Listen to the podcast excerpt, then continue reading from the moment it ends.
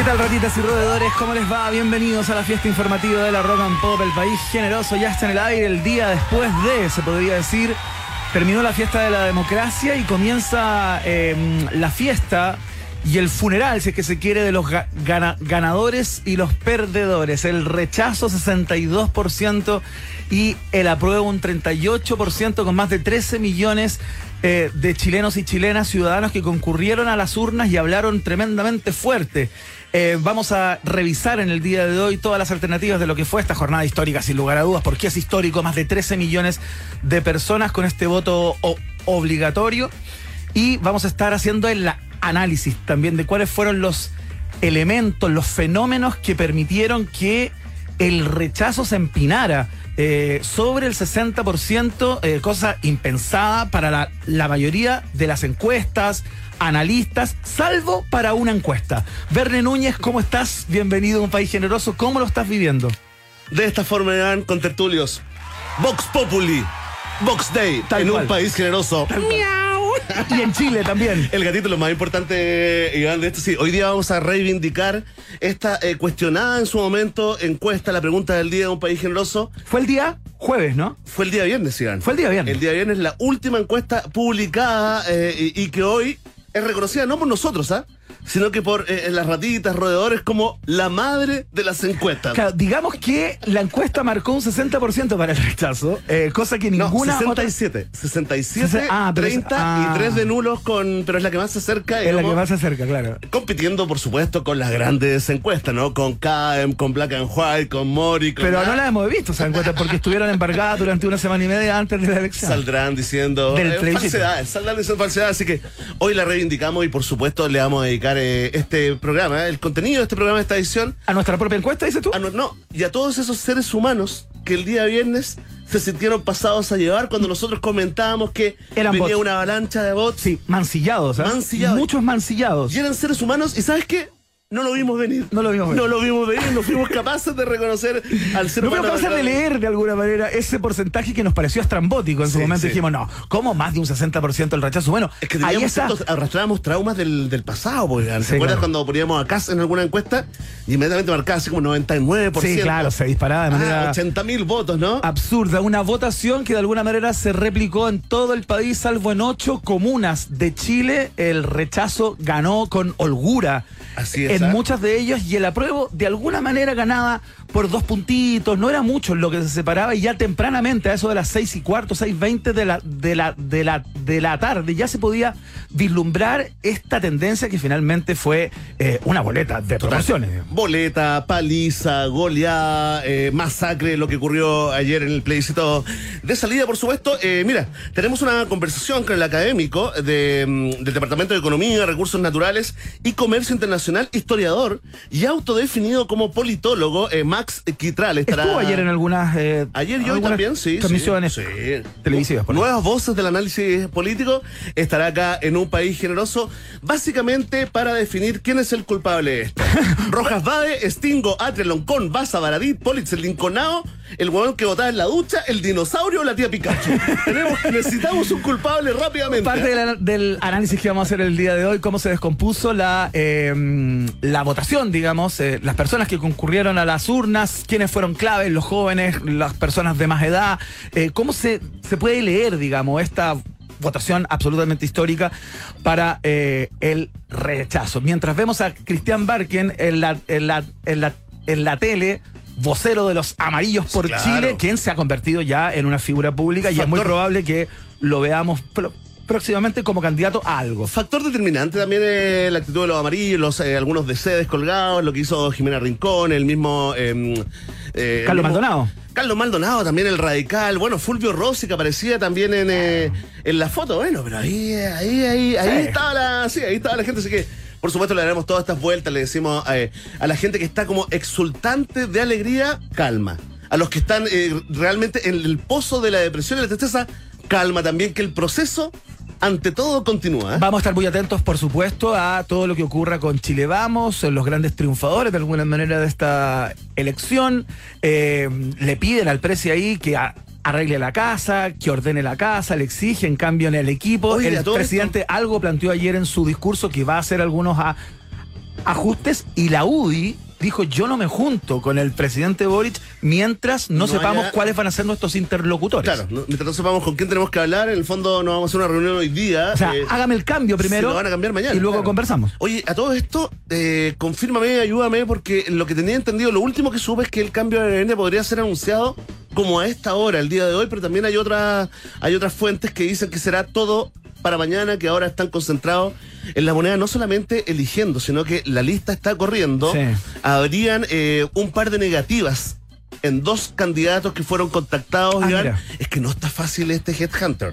No, eh, No está tiene fácil. trabajo este Headhunter. Uno tiene la impresión, digamos, de afuera que si te llama el presidente, quien sea el presidente o la presidenta, y te dice, Es difícil ¿usted quiere ser no. ministro? Claro, ¿cómo, no. ¿cómo le decís que no? En el fondo un llamado como republicano, ¿no? De la, de la patria, de la patria mejor, más que, más que republicano, se, se anduvo funando, funeque. El- el- entonces, ¿cómo decir que no? Pero sí, están diciendo que Mm. no, si tienes a alguien trabajando ahí en el sector privado y está bien tranquilo, qué difícil meterse, digamos, me- eh, eh, tomar este ferrito caliente, ¿no? Se habla de posibles enroques, hay nombres que suenan, como el de Car- Carolina Tobá, que suena por ahí para ir a interior.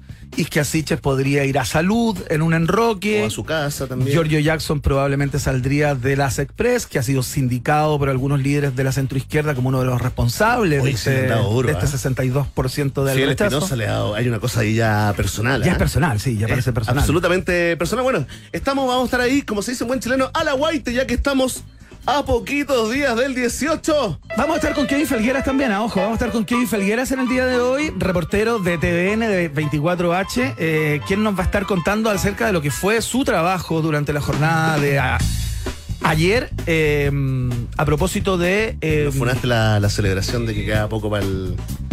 Toda la parte del tiruriru, eh, tiruriru 18, es que justo Final estaba Countdown. presentando a Kevin Felgueras como para tener claro quiénes van a venir y cuál va a ser el menú del programa. de. Hagámoslo. Ahí sí. ¿Quién es nuestro otro invitado del día de hoy acá en un país generacional? Kevin Felgueras. Kevin Felgueras va a estar el día de hoy acá, periodista de 24H de TVN, que lo vimos ahí persiguiendo por cielo, mar y tierra a Ricardo Lagos Escobar, eh, que tuvo una votación bastante particular, que va a ser el protagonista también de uno de los momentos curiosos que vamos a recordar en el día de hoy también, porque tenemos una, una selección, claro está, con aquellos momentos curiosos, Sí, bueno. virales tal vez. Nuestro festival de audios eh, que hoy le lleva cuatro. Cuatro, cuatro momentos. Oye, importante porque a propósito de todos estos eh, momentos que, mm, que archiva, digamos, y comparte televisivamente, esa cuenta que eh, básicamente está viendo todos los canales al mismo tiempo. Sí, que es la una, que de es una cortar. de nuestras fuentes. ¿ah? de Una cortar y, pegar. Bueno, fue protagonista Kevin de uno de los momentos cuando Ricardo Lagos se enoja con la prensa y dice a los Cecilia o loco, ¿no? Y dice, bueno, respeten mi intimidad, yo voy a hablar cuando yo quiera. Sí, exactamente. No, no tenemos ese Emi para que lo recordemos con el Con Kevin, el sí, pero lo vamos a hablar con él, ¿no? Kevin Felgar. Sí, ahora sí, ¿cuánto falta Iván Guerrero? Siendo 5 de septiembre.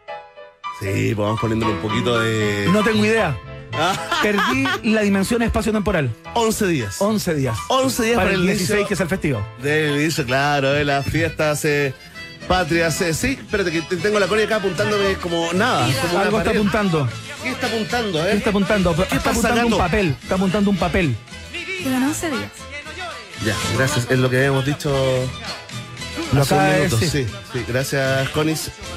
Quiso aportar, lo arruinó. Connie, un aplauso para Connie, a nuestra Gracias, productora. Connie.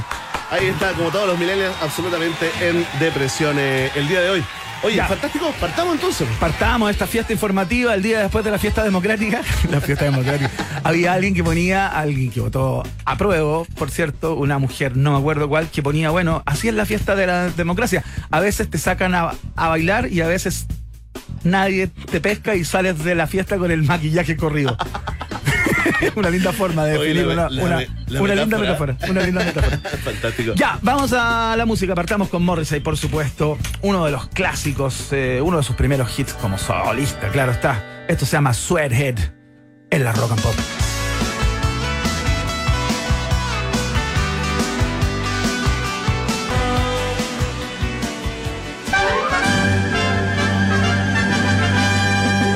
Rock and Pop tienes un permiso 24-7 para la pregunta del día. Vota en nuestro Twitter, arroba Rock and Pop, y sé parte del mejor país de Chile. Un país generoso de la Rock and Pop. Agradecemos a la locutora que presenta. Por sus palabras tan Sí. sabias a esta hora. Así es, seguimos apostados en los estudios de un país generoso. Atención. Atención, porque aquí viene ya no es la pregunta del día, la encuestita divertida, no señor. Vamos con la madre de las encuestas. La madre de todas las encuestas, atención, CEP, go home para la casa, cambia el concepto. Hoy la madre de todas las encuestas es la de un país generoso, por supuesto que fue la única encuesta hasta este minuto, porque no han salido las que estuvieron veladas durante el tiempo de embargo para las encuestas. Y demostramos que tenemos la capacidad de alguna manera de dar medio a medio con el sentir de nuestro país, porque la encuesta que hicimos el día viernes pegó en un 67% para el rechazo y un 30%. para el, para el apruebo. La que más se acercó en Chile, Exacto. Latinoamérica, Caribe y resto del mundo. Exactamente, tal cual. Así que orgullosamente le damos las gracias a nuestro universo que es representativo, azarosamente, de el sentir de Chile. Eh, He dicho, aplauso. he dicho. Oye, y le mandamos un abrazo cariñoso y fuerte a todo aquel ser humano que se sintió tratado como bot. Por ti, básicamente, ¿eh? No, no, no quiero que dijo ser lo- desleal. no, ¿eh? no, no. En este minuto Básicamente siguen por ti, llegando, ¿eh? siguen Es que la llegando gente se mensajes confunde a en través de nuestra cuenta de Twitter, arroba rock and pop, que la persona que trató de bots a, las, a, a quienes concienzudamente votaron con su sentido Fue Iván Guerrero, por supuesto. ¡No me traten de silenciar! Oye, espérate, Sí, espérate. señores, Oye. civiles y militares, Chile es uno solo. Oye, Iván.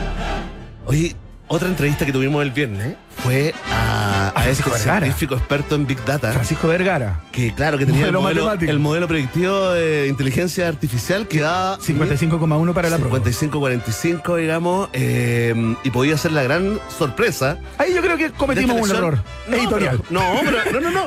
Pero era interesante saber cómo había una proyección, una, Sí, claro. solo una que daba por ganadores a la prueba. Ahora, lo- el que sí se lo tomó en serio hoy día, al menos en esa red social eh, decadente, hoy, absolutamente del rechazo, fue Alfredo Joñán. Alfredo Yoñán, claro. Sí, que dijo, oye, basta de la tonterita, eh, Vergara y el otro... eh, eh, Cien- cientista político. Claro, tienen que, tienen que dar una explicación también eh, por estos modelos predictivos. Nosotros, digamos, creemos que Cumplimos con la función de todo medios de comunicación Somos de dar a conocer todas las opciones y alternativas disponibles. Ya. Ahora sí, ahí está, después de este desligue profesional. ¿ah? ¿Cómo ¿Qué dice jugando? la madre de todas las encuestas hoy? El día de hoy, atención, vamos con la porque con más de 13 millones de votantes, la opción rechazo ganó el plebiscito de salida con un 62% de las preferencias contra un 38% del apruebo. Y mientras los expertos analizan las razones de esta paliza, vota y comenta Ratita Rodedor. Esta es la pregunta, ¿cuál fue el factor clave en esta elección? Oye, ¿Cuál fue el elemento que inclinó, digamos, esta, balanza esta balanza en favor del rechazo? Si lo que tú piensas no está incluido en las cuatro alternativas, atención, eh, arroba yaca, ne- necesitamos más alternativas en la pregunta, eh, por favor coméntanos porque ya hay Claro. discusión. hay sí, hay algunas personas que, por ejemplo, dijeron antes de, de- de que las leas que faltaba el rol de los medios de, com- de comunicación. Claro, es que, mira, sí, eh, podemos discutir eso después con Max Quitrala. Con Max Quitral, Sí, que va a ¿De qué un rato forma más. los medios son responsables? eh, y cuando No te hablo de forma, te hablo de forma. Corresponsable. Claro, un, un ingrediente del- de, la- de de la, digamos, sopa. de esta cazuela. ¿Qué Iván eh, nos, eh, nos acompaña el día de hoy? ¿Cuál de tus múltiples personalidades? Te lo pregunto con respeto. El Iván repleto de esperanza. El Iván, repleto de esperanza, entonces I-R-E. Nos acompaña hoy I-R-E, el Iván repleto de esperanza, que es muy largo, entonces. IRE, sí, de una. IRE, Me parece bien. Atención, si para ti el factor clave en esta paliza fue el texto de la propuesta constituyente, marca la alternativa. ¡Ah! Ahí está lleno de esperanza, IRE, I-R-E. Si para ti eh, el factor clave en esta masacre fue la convención misma, La convención tú te refieres como a la composición. la convención, por supuesto, la única que hay, la convención y los convencionales, sobre todo los que dieron eh, material eh, para el show, marca la alternativa. Bien. Ahí está. Si tú crees que el factor clave en esta elección fue la gestión del gobierno, de alguna forma, eh, no sé, algunos expertos decían Había una ligazón ahí. Había una ligazón, marca la alternativa. Sí. Oye, igual no se le notó mucho la, la ligazón en el discurso del presidente ayer, ¿eh? Pero fue un buen tono el quintal pero del estaba presidente. demasiado contento, encontré yo.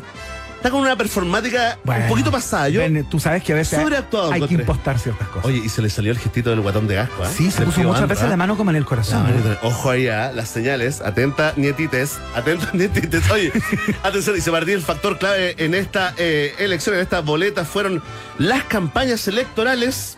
Marca la alternativa. De. Ahí está. Está planteada la pregunta. La respuesta depende de ti, ya lo sabes. Vox Populi, Vox Day. En un país generoso. Sí, se acabó el generese por esta semana al menos. Echamos a Kiss. Esto se llama Rock and Roll All Night y suena acá en la 94.1 www.rockandpop.cl. Estás en el país generoso.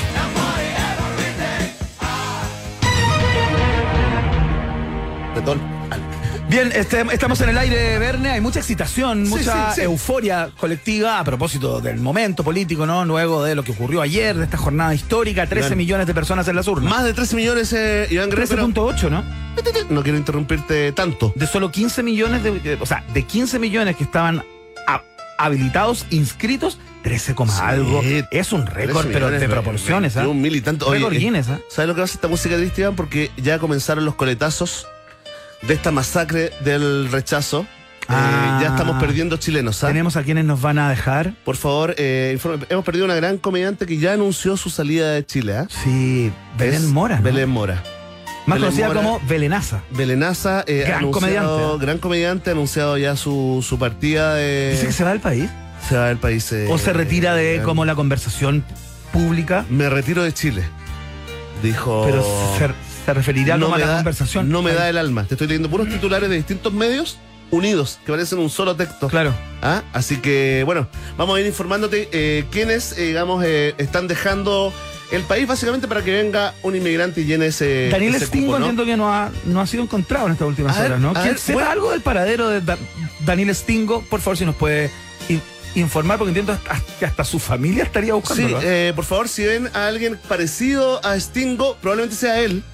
Porque si lo ya ahí- se hizo una cirugía. si ya se podría haber hecho una cirugía. Si lo ven vagando por ahí, por, como por, la- por, por el cauce del Mapocho, buscando algún lugar escondido, oscuro, debajo de un puente, puede ser ese que, que pasa por Santa Lucía. No eh, informan, por favor. Nos informan, por favor. Arroba un país generoso en Twitter. Estamos muy preocupados. Oye, Telier dice que igual no le gusta el voto obligatorio, ¿ah? Y ya está. Se transparente todo. Bueno, vamos entonces. Tenemos test de actualidad, por supuesto, porque hay cosas que no cambian en este programa, por supuesto. Los clásicos y los ritos son los ritos. Primera pregunta, Bene Núñez. Uh, era yo, yo respondo. Sí, Gracias por tú. invitarme. Finalmente no pudo ser posible el lanzamiento de Artemis. Nos habíamos olvidado de Artemis. Oh, Recuerda que estaba oye. pactado para el viernes Sí, de nuevo. de la semana pasada. De nuevo, ¿ah? La nueva misión a la Luna de la NASA. Jim Free, administrador, administrador asociado de la Dirección de Misión de Desarrollo de Sistemas de Exploración de la NASA. Bien. Que, que larga esa tarjeta. Sí. explicó que tanto el cohete como la nave deberán regresar al edificio de ensamblaje de vehículos, ya que aún se filtra hidrógeno. La tripulación de este primer vuelo espacial es de tres maniquíes y un peluche. Ay, qué lindo ya.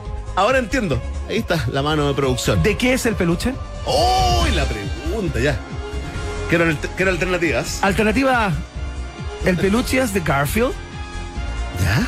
Alternativa B, el peluche es de Snoopy. O alternativa C, el peluche es de Mickey Mouse. No logro, no logro.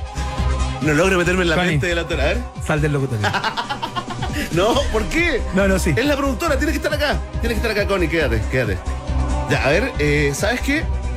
En un guiño border, quiero, quiero por favor conectarme con la espiritualidad de la Ah, macro porque zona. Esto está perdiendo De la macrozona, sí. No, no, La Connie hace guiño con sus ojos porque está con mascarilla, digámoslo. Ya tiene la capacidad para soplar haciendo solo movimiento de ojos. ¿ah? Un país generoso. Único programa de todos los medios de comunicación chilenos que pone música mapuche un día como hoy. Sí, realmente yo optaría por la ojalá. Un día después de que la plurinacionalidad dejó de ser solamente una palabra difícil de Oye, pronunciar. ¿qué va a pasar con las constituciones, con las propuestas constitucionales que se venden en librerías todavía? Se acabó, compadre. ¿Qué dice el artículo? eh, Saldo, saldo. Dice que Pasó a saldo. Volvemos a la constitución que había que estaba rigiendo. Oye, de inmediato viejo. pasó a saldos, ¿ah? Voy con la alternativa 2. Perdón, B. que era Snoopy, si no me equivoco. Gracias a la Machi, ¿eh? No, gracias a, a la Gracias a la Machi. Los maniquíes llamados Comandante Munkin Campos, Helga y Sohar van a medir la radiación del espacio profundo que las futuras tripulaciones. Mira, ¿Qué? haciendo el gesto. No, idiota, güey.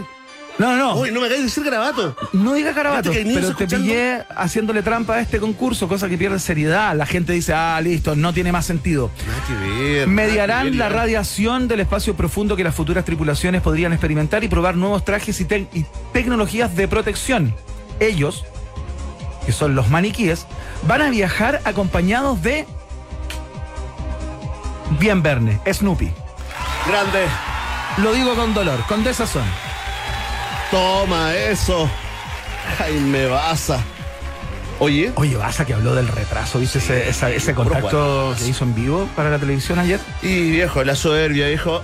¿Cómo vamos entonces? Un, eh, un Un- país generoso 32, Verne Núñez 60, no, 38, 62 vamos. Durante estos últimos días, David Bowie ha vuelto a estar en la palestra mundial. Por un lado, por el estreno mundial del documental Moon Age Daydream, del cual somos, eh, se podría decir, radio exclusiva. Radio oficial, Vamos a tener una, una sesión especial eh, el, el próximo día lunes. en Estamos donde- regalando entradas, Iván, hay que meterse a rockandpop.cl Sí, y puede pues. ser parte de ese selecto grupo de Estreno exclusivo. ¿eh? de menos de 50 personas que van a ver ahí en una sala absolutamente Golden VIP Premium Platinum. Así es. El estreno. Bueno, eh, está este documental, ¿no? Que trae a la pantalla grande parte de, de su historia. Pero por otro lado, Barato. hay una subasta del manuscrito de una de las canciones más importantes de David Bowie, uno de sus Oh. himnos más preciados. ¿A cuál canción corresponde el borrador que será subastado? Ya. ¿A esta? A esta, Heroes, alternativa A. Alternativa B a Starman. Y a China Girl, otro clásico de David Bowie, por supuesto. Oye, qué difícil. A ver.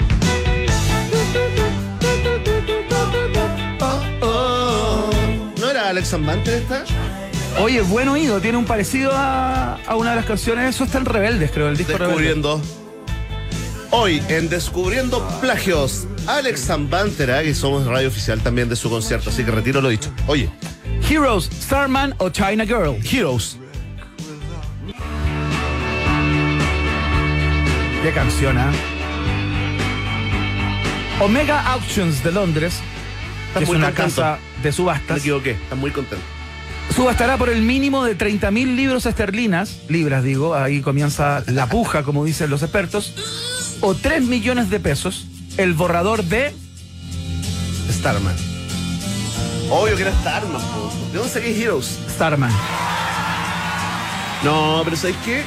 Es que la Connie no me sopló.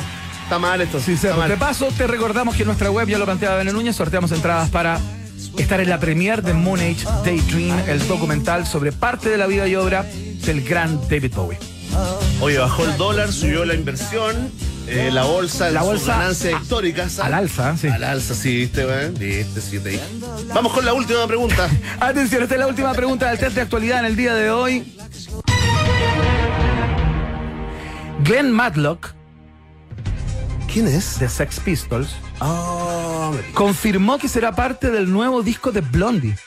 mucha música encuentro en este test. ¿Qué pasa con la política? Que El músico sustituyó a Lee Fox en la gira de abril del año 2022 de Blondie por Inglaterra y los Estados Unidos. Etapa en la que consolidaron una gran dinámica de trabajo. Qué Te bueno. preguntamos, ¿qué instrumento tocará Glenn Matlock? Uh. Dale, no tengo idea. Alternativa A, tocará el bajo. ¿Ya? Alternativa B, la de seis cuerdas, la guitarra. Ya. O la viola, ¿La viola? así le dicen. Ah, ya. a la guitarra. Y la C, la batería.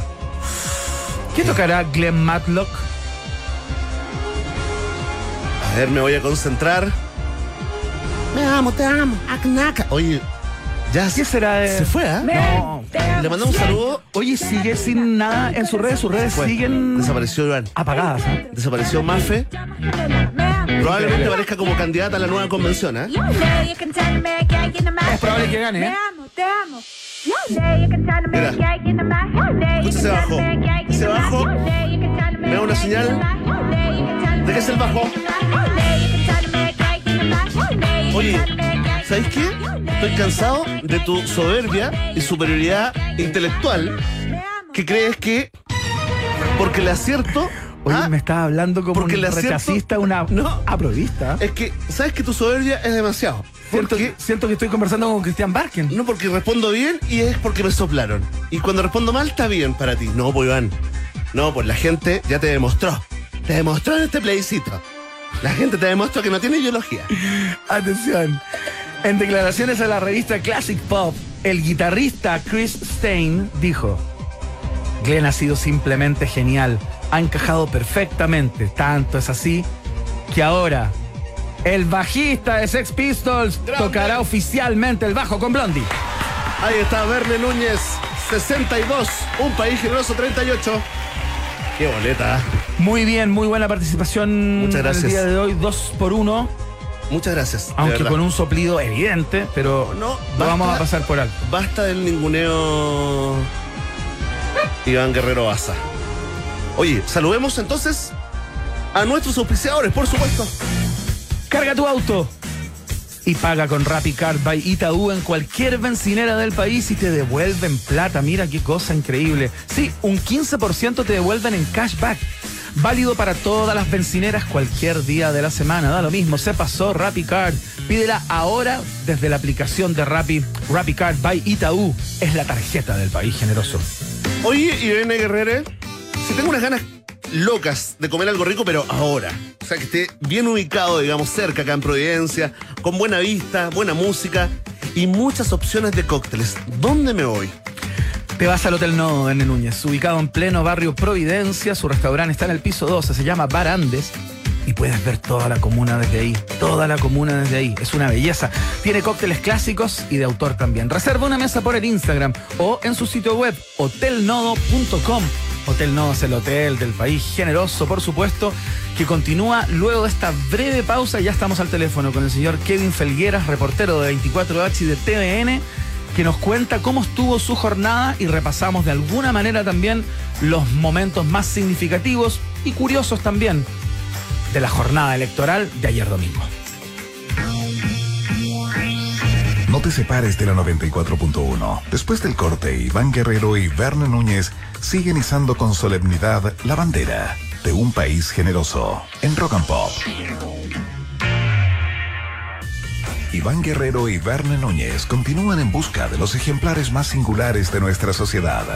Sigue protegiendo nuestra flora y fauna exótica. Un país generoso en Rock and Pop. Son las 6 de la tarde con 38 minutos y vamos a mm, escuchar a los irlandeses de YouTube a esta hora con su clásico de Aston Baby. Esto se llama Mysterious Ways. Acá en la 94.1 estás en la www.rockandpop.cl. El país generoso está en el aire.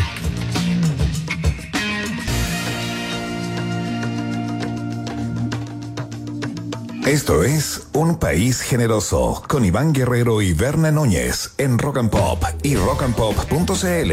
Música 24-7. ¿Sabes que Verne, independiente de los procesos elec- eleccionarios eh, y de lo que vivimos ayer, hay cosas que no cambian y llega esta hora y empiezo a pensar en disfrutar de un Johnny Highball. Oh, a mí me está pasando lo mismo y a mucha gente. Iván, por favor, repite, cuenta a la gente cómo lo preparas. Muy simple, mucho hielo, como el que suena ahí, un 30% de Johnny Walker Black Label, un 70% de Ginger Ale y una rodaja de limón. Es el pasaporte al momento más delicioso del día. Johnny Highball está en la fiesta informativa de la Rock and Pop, como también está nuestro próximo, que no es un invitado, es parte de la casa y que lo presentamos con pompa y circunstancia. Dicen que no duerme porque no lo necesita. Dicen que el hemiciclo es su casa y que conoce sus secretos mejor que todo el Parlamento. Dicen que si él no lo confirma, entonces se desmiente. ¿Es un pájaro? ¿O es un avión? No, es Kevin Felgueras, el que más sabe del Congreso. En un país generoso. 94.1 Rock and Pop. Muy bien, ya estamos con Kevin Felgueras en el aire, periodista 24 horas de TVN, que ayer tuvo que cumplir un doble rol, ¿ah? el que cumple habitualmente, que es hacer notas, eh, estar con el mundo político ahí in situ, con su micrófono y su cámara. Y también tuvo que cumplir roles en el, en el estudio, ¿no? De alguna manera informando sobre la jornada eh, que vivimos ayer domingo, por supuesto, en que el rechazo se impuso holgadamente frente a la prueba. Hoy también protagonista de uno de los momentos eh, que recogió televisivamente que quedarán para el registro de este plebiscito de salida. Le damos la bienvenida al gran Kevin Felgueras. Bienvenido, Kevin, a un país generoso. Hola, ¿cómo están? Eh, bueno, Bien, yo pues, reta- retado, retado por Ricardo Lagos ayer. Sí, qué lindo eso, Bueno, sí, fue, te- fue entrete, fue un momento Cuando yo quiero hablar. Ahí está, Kevin Felgueras como, al lado de- como Boloco Cecilia. Sí, claro. Hubo mucha gente que se acordó de ese momento cuando la Sí, Silvia Boloco ve- venía llegando de Singapur, justamente. Cuéntame un poco, eh, ya vamos a hablar de todo lo que fue tu jornada, porque queremos saber varias cosas, pero este momento, ¿no? Porque si hay algo que compartimos es que fuimos re- retados por Ricardo Lagos Sí, Escobar. a mí ¿ah? también al- alguna vez eh, me miró muy fijamente y me reprendió Kevin Felguera. Ya te puedo contar eso. Oye, pero cuéntame, no, ¿qué onda? Fue, fue bien extraño porque nosotros estábamos en el Insuco. A mí me tocaba seguir la votación del expresidente ¿Ya? y de repente nos dicen, oye, va a llegar Lagos, pero va a tener que hacer la fila. Como todo ciudadano, no se va a soltar la fila. Ajá. Pasa del auto y ahí es donde eh, el acoso periodístico se hizo presente. Estuvimos todos rodeando al expresidente y él dijo varias veces, oye, eh, voy a hablar al final, voy a hablar al final. Ya. La verdad es que estaban dos colegas, una de Mega y otro de Chilevisión, y Ya. le seguían haciendo preguntas y él seguía insistiendo, voy a hablar al final. Y de repente él se pone en la fila y me tocó quedar al lado de Ricardo Lago. Y yo Ya. estaba al aire, entonces yo estando al aire no podía no preguntarle nada y le digo, presidente, está haciendo la fila. Es lo único que le dije, no le dije nada más. ¿Ya? Y es allí donde conmigo reacciona de esta manera y dice, bueno, eh, exijo eh, respeto por mi intimidad, voy a hablar cuando yo quiera. Y yo, bueno, terminó de decir eso, me di la media vuelta y lo seguí, no, pues nada más. Pero Oye, bueno. pe- pensábamos con, con cabeza de notero, digamos, de ex notero en nuestro caso, Kevin, decíamos, ese es como eh, un momento, digamos, ambivalente para el notero, que por un lado dice, bueno, no conseguí que conversara conmigo, pero por otro lado dice, bueno, pero tengo la cuñita. Sí, tal cual, tal cual. No, de hecho, lo, lo chistoso fue la reacción de uno de mis jefes que de inmediato pidió cortar el video y me lo mandó por WhatsApp y me dijo, toma, aquí está tu medalla. Ah. Es como, bueno.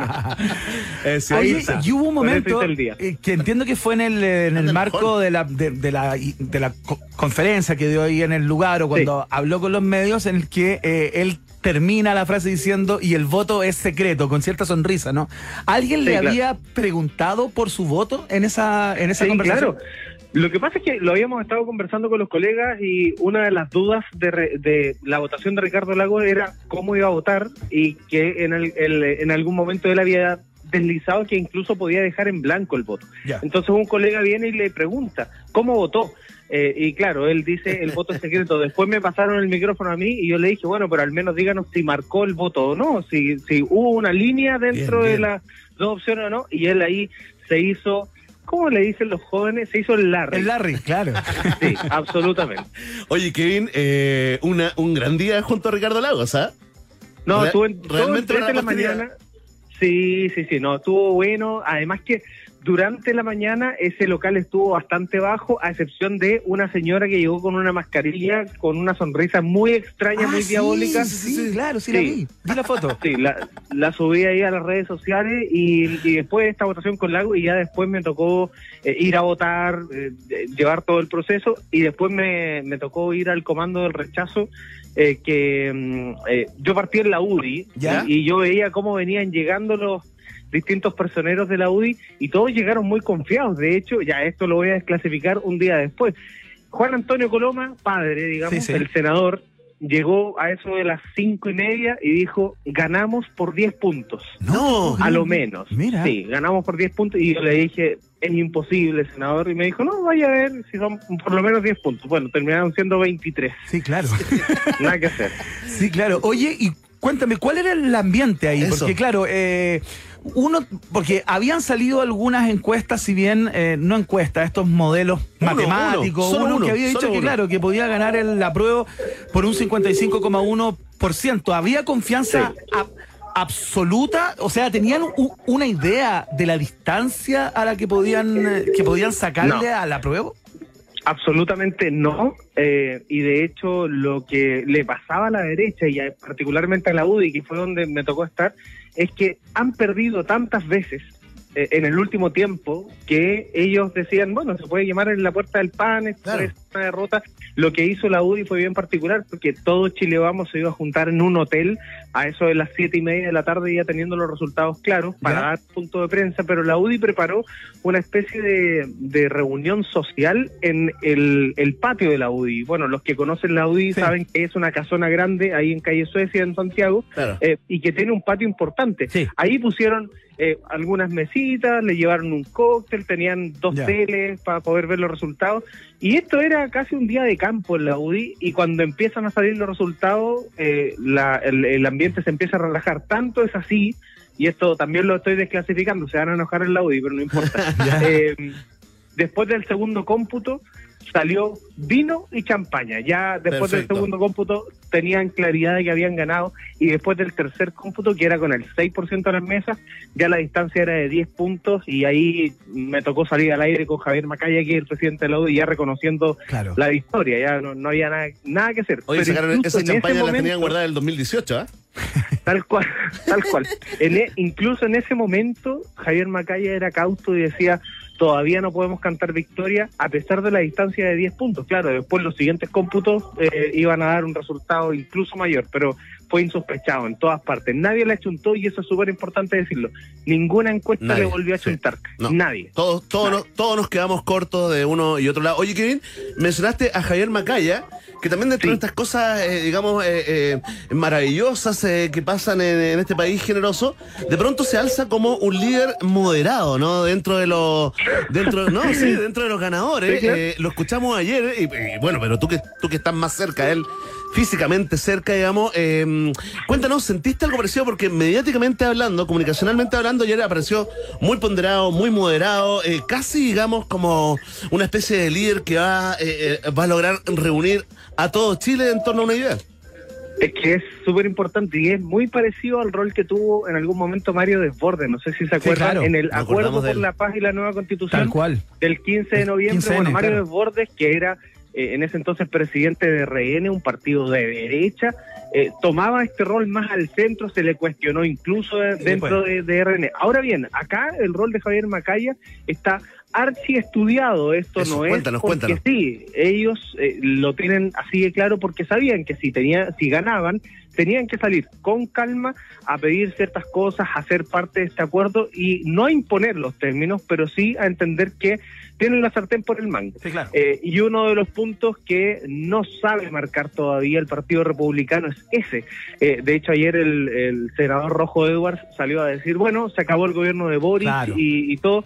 Y ahí queda ahí solo, queda ahí un poco aislado de esto que es buscar acuerdos en medio del proceso, pero finalmente acá la derecha tiene un triunfo a cuestas, tiene un porcentaje importante y ahora puede imponer ciertos, ciertos términos en la búsqueda de este acuerdo que abra de nuevo el proceso. Eso es súper importante, pero si te mostrabas tan radical, condenando absolutamente todo y pidiendo la cabeza al presidente, no ibas a lograr absolutamente nada más que alejarte de esa gente que había votado con tu opción. Eh, y eso es súper importante. Por eso el rol de Javier Macaya, también de, de Francisco Chaguán, que aunque Francisco Chaguán se, se dispara un poquito a veces, Sí. pero el de Javier Macaya es más moderado, pero hay que pensarlo en el contexto en el que estamos y en los próximos meses quizás vayamos viendo que la UDI va mostrando eh, y va volviendo a ser la UDI de cierta manera. O sea, eso, eso va a pasar, digamos. Eso te quiero plantear, Kevin, justamente, porque tú eres una persona que cubre hace muchos años Congreso, eh, conoces muy bien cuáles son las dinámicas, los plazos, La cultura. los tiempos, la cultura de la, de la de las corporaciones, no tanto del Senado Sí. como de la Cámara.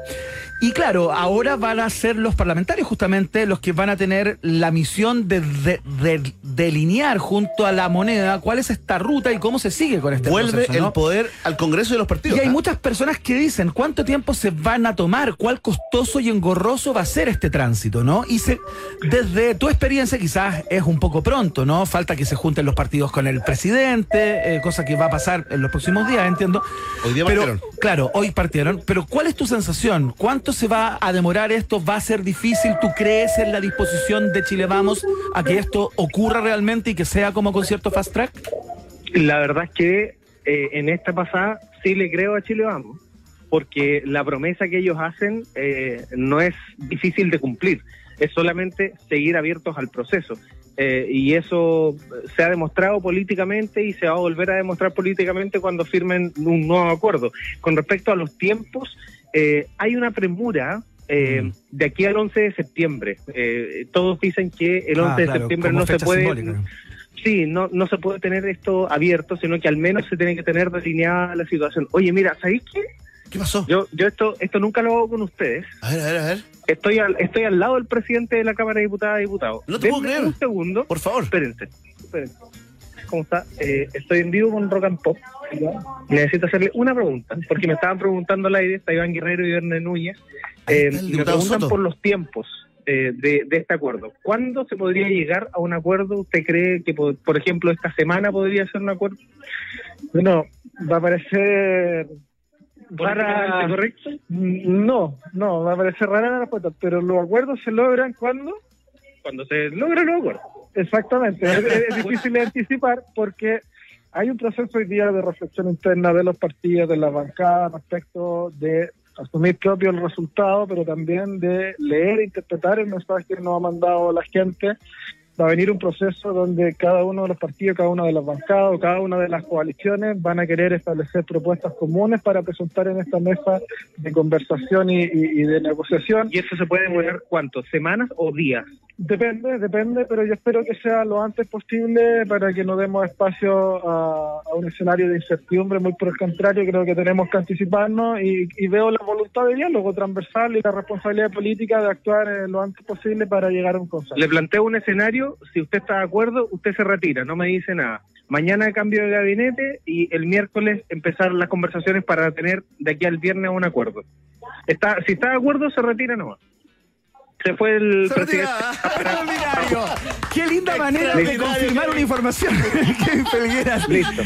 No, no, no casamos al presidente de la Cámara, no Listo, lo casamos, chao. pero Ya, pero de alguna está, manera te la dio, ¿no?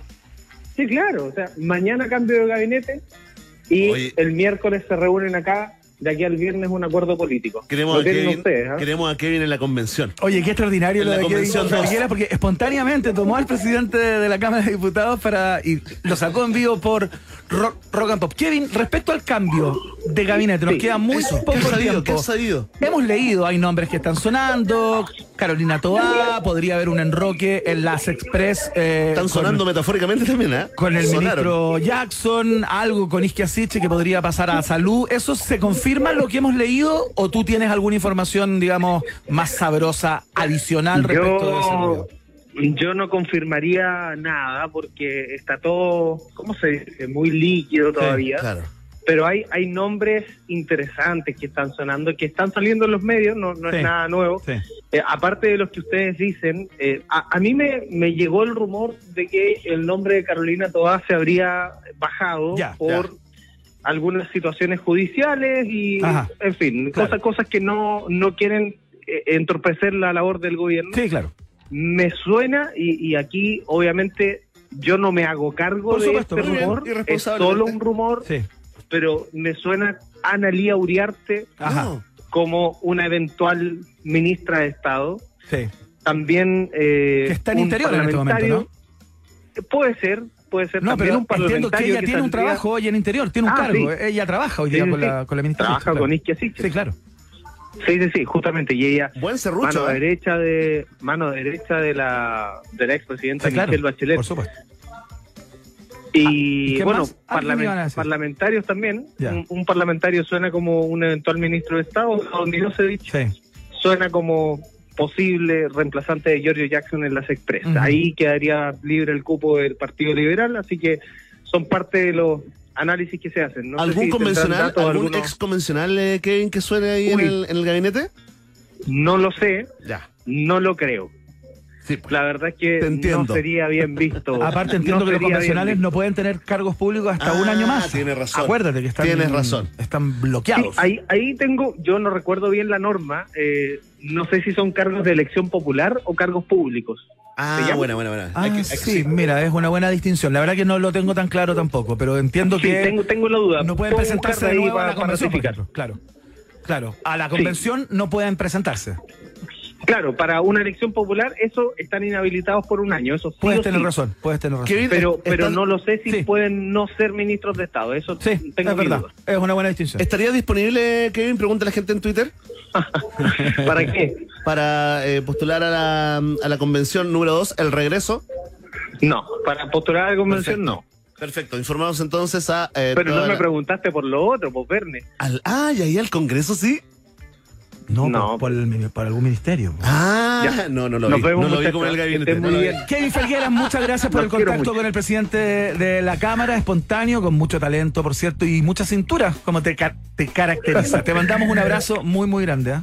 Un abrazo, que estén bien. Chao, Kevin. Chao, querido. Chao. Ahí está Kevin Felgueras, qué tremendo, qué lindo momento el que nos regaló Kevin Felgueras en el día Lindo de hoy. momento con el presidente ahí de la Cámara de Diputados, el diputado Soto, ¿ah? Saludamos a nuestros auspiciadores. ¿Buscas un símbolo de paz o un lugar donde almorzar con tus compañeros de trabajo, por ejemplo? ¿Fuiste encargado o encargada a esa misión? Bueno, anda a conocer el nuevo menú ejecutivo de Hotel Nodo y no te pierdas. Descubre nuevos sabores. Más información en la www.hotelnodo.com o en su Instagram, arroba Hotel Nodo. Hotel Nodo es tu solución. Y atención a que los posgrados de Universidad San Sebastián cuentan con programas en modalidades online, remoto, semipresencial y presencial en diversas áreas del conocimiento. Más de 14.000 egresados ya han elegido posgrados USS. Conoce más en posgrados.uss.cl. Posgrados de Universidad San Sebastián son parte del noticiero favorito de la familia chilena. Vamos a ir a la pausa. Eh, y ya volvemos con el viaje en el tiempo, ¿ah? que está muy interesante. Hay estaciones bastante destacables. Y tenemos un eh, mini festival de audios que nos dejó este plebiscito de salida. Momentos que queremos que recuerdes para siempre acá en un país generoso. El corte y seguimos. Después de la pausa, Iván Guerrero y Berna Núñez continúan ampliando las fronteras mentales de un país generoso. Aquí en Rock and Pop 94.1. Los jaguares de la 94.1, Iván Guerrero y Berna Núñez ya están de vuelta con Un País Generoso en Rock and Pop. Ya seguimos tratando de desgranar es la votación del día de ayer eh, con Max Quitral, académico de la UTEM, eh, que tuvo una participación importante en medios de comunicación durante estos días, ayer por de pronto, hoy también, y lo hace en la radio en un ratito más aquí junto a nosotros. Escuchamos a The Killers, Somebody Told Me, suena acá, en la Rock and Pop.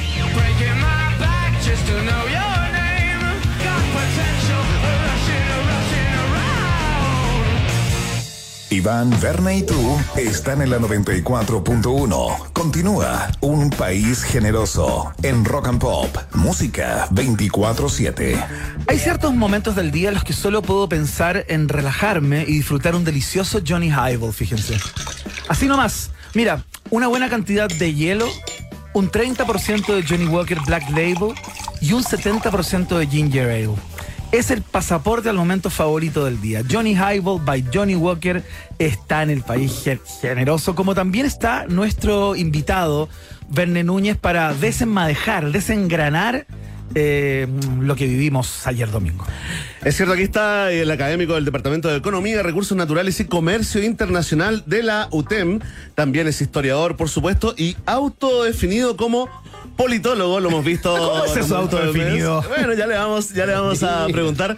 Lo presentamos antes. Max Quitral en un país generoso. Bienvenido, Max. ¿ah? Oye, muchas gracias por la invitación. Por favor, un placer. No, por favor, gra- No, muy por el contrario. Gracias a ti. Bueno, salgamos de la duda. ¿Cómo es eso de autodefinido? Para tu club de fans. para no sé, me sorprendió eso. ¿ah? Yo, Ya, eso verdad- salió en Wikipedia seguramente. Puede Tu ser, Wikipedia. Rincón del Vago. Rincón del ¿Me Vago. puedes autodefinir como politólogo? Sí, se puede. Sí, ¿no? se puede, yo soy sí. politólogo y Sí. listo, y se acabó. Listo. Lo decreto. Dando la Oye, eh, metámonos en esto porque te vimos hoy día conversando en, eh, en el matinal de TVN, te vimos también el, el fin de semana. eh, Max, y quiero hacer eh, eh, tuya también la pregunta del día, ¿no? Esta prestigiosa encuesta, la única que le apuntó, se acercó al resultado de todas las encuestas de Chile y el mundo.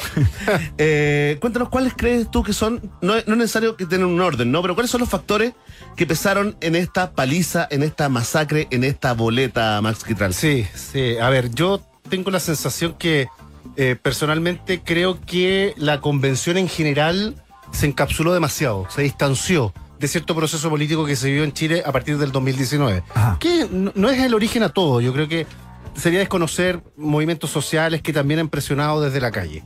Que- eh, creo que ahí hay un factor, Ya. se emborracharon un poquito con, con la votación, Ya, claro. con la exposición. ¿Eso tiene que ver con la composición de la convención? ¿Con los eh, elementos que ahí interactuaban de alguna manera? Sí. ¿O la convención como institución? No, con algunos, con algunos elementos Ya, en particular. No, no, no, no, no la institucionalidad en general, sino que algunas, algunos convencionales que, que, que pensaron que el proceso era menos importante que ellos. Entonces, ahí yo creo que, que- que se emborracharon y no entendieron lo que, lo que la gente de alguna manera estaba clamando. Y comenzaron a pesar esos conceptos como refundar Chile. Exacto, refundar que vaya que fueron Chile. agarrando peso con el tiempo. Y que ¿no? nosotros tenemos la decisión y el resto tiene que escuchar. Yo creo que ese no es, Claro. no es el camino que hay que. eh, Chile es mucho más diverso Claro. de lo que los algunos convencionales, no todos, algunos convencionales pensaron Claro. que era la expresión. Yo creo que ahí también el 80-20 del plebiscito de entrada fue una, fue una droga dura para Sí, muchos, ¿no? Sí, por supuesto. O sea, pienso que ninguno proyectó una, una votación de esa, de esa naturaleza, pero, eh, pero ahí yo creo que se equivocaron los convencionales en pensar que ese respaldo era por ellos. Claro. Yo creo que el respaldo era el proceso. Y aquí también es lo que ocurrió el fin de semana. Sí. Insisto, la gente no, no se convenció del, del, del proyecto, del texto, pero sí cree en el proceso que creo que hay que hacer la diferenciación. Bueno, sí, de hecho, eh, parte, digamos, de, lo que está ocurriendo hoy día en la discusión eh, tiene que ver con que el proceso continúa y es lo que quieren reafirmar de todas partes, digamos, los que están interesados en tener eh, finalmente una nueva, una nueva constitución. Mencionaste la palabra, digamos, em, eh, no sé, moderado, ¿no? Finalmente podemos ir sacando ciertas conclusiones, Max, que tal vez habíamos olvidado en estos últimos dos años, producto de esta borrachera, esta droga dura que decía que viene el estallido, ¿no? El 80-20 del, del, del plebiscito de entrada. Pero podemos ya entrar como a definir, a creernos, a sentir de que Chile finalmente es un país moderado, un país conservador, un país que quiere cambios pero no tan rápido y de alguna forma un país de centro pero sin líderes de centro. La verdad que yo tengo otra impresión. Dale, dale, dale. ¿Por qué? Eh, porque aparentemente se, a- hay algunos sectores que están interpretando eh, esta votación como propia. Creo que ese es un error. Punto uno. Lo segundo, tal vez la gente está queriendo cambios más profundos y rápidos de lo que está expresando eh, el sistema político en general. Y lo tercero es que yo creo que la gente hace mucho rato que está votando como voto de castigo, para Ajá. que de alguna manera el sistema político reaccione. ¿Ah? Claro. Eh, ahora nosotros estábamos conversando y hace un rato estaban los estudiantes nuevamente en la calle. Sí. Entonces, el ciclo político, a diferencia de otros colegas que decían que estábamos en un nuevo ciclo político producto de Mm. la nueva elección, eh, yo creo que es el mismo ciclo político que viene hace 20 años. Y que ningún, eh, perdón, ninguna, ningún bloque político ha sido capaz de resolver el malestar. Han jugado con el malestar y no han creado una fórmula política que de alguna manera recoja ese malestar y le dé estabilidad y gobernabilidad al país. Max Quitral va a ser el Parlamento quienes van a tener la misión, digamos, de ordenar y dibujar esta nueva ruta hacia un nuevo proceso ¿no? constitucional, hacia una nueva convención. Eh, y claro, apareció Chile Vamos ayer como la vedette de esta fiesta, luego de derrotas bastante eh, importantes, digamos, en las últimas elecciones, 2-3. Eh, y claro, en el día de hoy están empoderados, eh, tienen esta sensación y tienen la posibilidad de incluso exigirle cosas al presidente Boric antes de sentarse en una mesa a conversar, ¿no? ¿Cómo ves tú el reordenamiento de las fichas del mapa político a propósito de lo que ocurrió ayer? Eh, quizás del mundo de los amarillos, eh, surgen nuevos actores, surgen nuevas personas que, eh, que tienen un brillo que no tenían hasta antes de ayer, ¿no? Eh, ¿Cómo ves tú este reordenamiento de las fichas políticas y el rol que va a tener el Parlamento? ¿De más? Sí, bueno, hoy precisamente el presidente de la Cámara de Diputados y también del Senado planteaban una cuestión muy, muy, muy particular y, que va en relación a lo que tú estás planteando. Eh, pero también eh, insistieron mucho que este proceso tiene que ser amplio. A mí me llamó profundamente la atención la incorporación en la explicación de la ciudadanía, el mundo académico, la, el- la sociedad civil y los movimientos sociales. Chile es- más diverso de lo que uno puede pensar. Y, eh, claro, la derecha en estos momentos está envalentonada, ¿ah?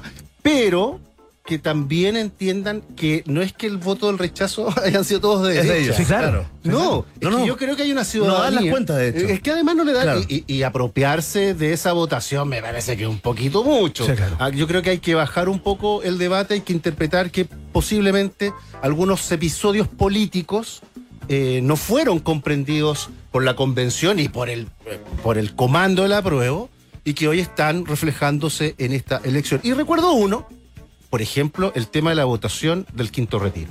La- ahí se comienza a producir un- una em, debilidad popular del Claro, gobierno. Hay un quiebre, Hay digamos, un con- quiebre. Con, los sectores más populares, más de izquierda, el- con los nietites. Para Sí. ponerle, digamos, una. Sí, sí. Los nietites. Sí. De hecho, de hecho, parte de la, de la, de la, de la, de conversación, de las explicaciones, del análisis, tiene que ver con eh, algo que es más que una sospecha, una declaración de mucha gente en redes sociales, sí, hay que darle el valor que, que tiene aquello, que cada vez lo comprendemos más, ¿no?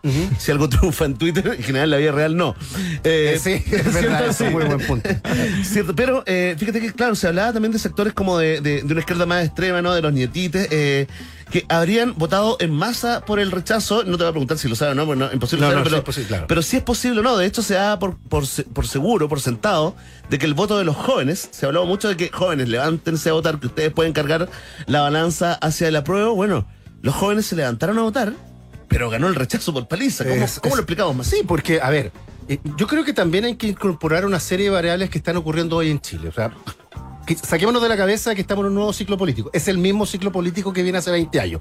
Con estudiantes en la calle, con movimiento mapuche, con criminalización. Es el mismo ciclo. 2006 lo, lo podemos Eh, Es fechar. más, eh, 2001. 2001, ya. Podemos partir con el mochilazo. O sea, tenemos 21 claro. años de movilización. O sea, ustedes revisen y tenemos movilización hace mucho rato.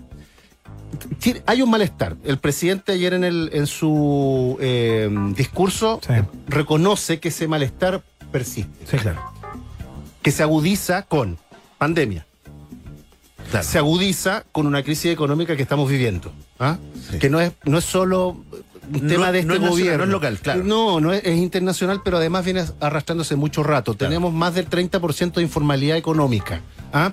Eh, tenemos eh, eh, ah, también responsabilidad de ciertos alcaldes y alcaldesas del oficialismo que perdieron en sus territorios. Entonces, hay que hacer un análisis mu- mucho más fino. No es, crisis de seguridad ciudadana. Ah, de- es que claro, tenemos crisis de seguridad. Es complejo, ¿ah? Mira cómo votaron en el norte, Sí, donde pues. el, tema, la- el tema de la delincuencia y la situación migratoria pues. no se ha abordado con la responsabilidad debida. Entonces hay un cúmulo de factores.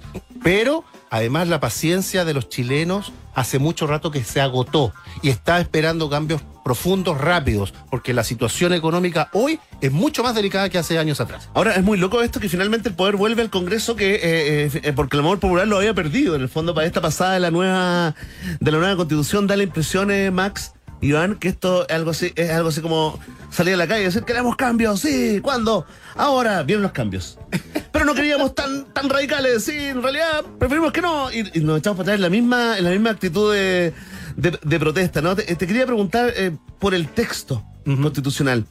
Y creo que acá que seas eh, brutalmente honesto ¿no? porque eh, ¿Tú crees finalmente que pesó en esto, que fue un factor relevante? ¿Tú crees que la gente en su mayoría se leyó el texto y aquellos que se, le- se lo leyeron eh, pudimos comprenderlo, pudimos integrarlo, digamos, eh, o, o quedó todo esto más o menos difuminado en una nube de opiniones e interpretaciones, eh, Max? Mira, a mí me, mm, me escribía varias gente a, a través de, de- de mis redes sociales, particularmente el Instagram. ¿Y sabes lo que me pasaba? Sí. Yo como profesor universitario, en fin, Claro, claro. me di cuenta de que todos leían, leyeron el texto, pero todos hicieron una interpretación distinta al texto. Y ese es un problema. Un problema del texto. Es un problema del texto en términos de interpretación. Es decir, que aparentemente, y yo coincido con eso, que el texto era tremendamente interpretativo y a la larga eso te produce un problema político. ¿Ah? Yo con mucho respeto a los abogados, pero yo creo que hay mucha cuestión jurídica, pero poco elemento político, porque ahí es el debate político el que tiene que resolver las dudas. Y en algunos casos, los convencionales también contribuyeron a que ese texto no fuera del todo comprendido. Es más, en algunos debates públicos, algunos convencionales cometían errores de interpretación del propio texto que es, se supone ellos habían Ellos habían- Entonces. A mí me daba la sensación de que el texto era tremendamente interpretativo y más que resolver los temas de fondo, generaba un callejón oscuro en algunas materias puntuales. Y lo otro es que muchas de las normas se tenían que debatir en el Congreso. claro. Entonces quedaba otro, otro espacio de debate que al final el texto se convertía, o mejor dicho, el proceso se terminaba convirtiendo en una convención mixta, justamente todo lo contrario Pero- que la gente había opinado. Pero la propuesta no tenía que resolver necesariamente como las directrices. Siempre se nos dijo, y es lo que nosotros tenemos como ya sabido, ¿no? Que, que, la, que la- una constitución fija básicamente los lineamientos, un marco, ¿no? Un, una ruta hacia algún lugar. Eh, ¿Siguen manteniendo eso, Max, digamos? O, o crees que debe haber sido más pragmático de alguna forma? Yo pienso que la, la constitución, sí, bien te da cierto marco regulatorio, pero también tiene que dar ciertos lineamientos eh, pensando en el sentido de urgencia. Si- a ver, si el proceso que estamos analizando ahora en este espacio no surge por la, por la filantropía y la solidaridad de, los de los parlamentarios. Claro. Sí. Es por, porque la calle presionó, presionó perdón, de una manera eh, inusitada eh, en el último tiempo. Entonces se vieron obligados. De hecho, yo recuerdo que los parlamentarios dijeron, no, nos vamos a rebajar el sueldo, vamos a hacer, vamos a tomar Sí, medidas pues. inmediatas, No, todavía acuerdas- estamos esperando. Y te acuerdas del tío Andro que decía, propongo un sueldo mínimo de 500 lucas ahora. ¿Quién es? André Goluxi. Sí, pues, después, eh, oye, ahora el valor de la calle. Diste en otro punto. El valor de calle también está cuestionado ahora. Mira, te pongo un ejemplo. El meme es eh, la concentración de la prueba. Sí. De la última, del, Sí. del cierre de campaña. Del cierre de campaña. Que finalmente el meme era gente del rechazo viendo gratis el show Sí. del- de la prueba, ¿no? Para hacerlo en clave de chiste. Pero Sí. el valor de la calle a mí me parece ahora, no sé qué opinan ustedes, muchachos, pero que está absolutamente cuestionado, en baja.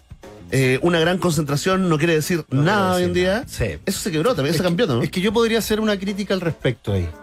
Eh, no sé, a lo mejor yo soy. Me gusta la política más tradicional, a la antigua.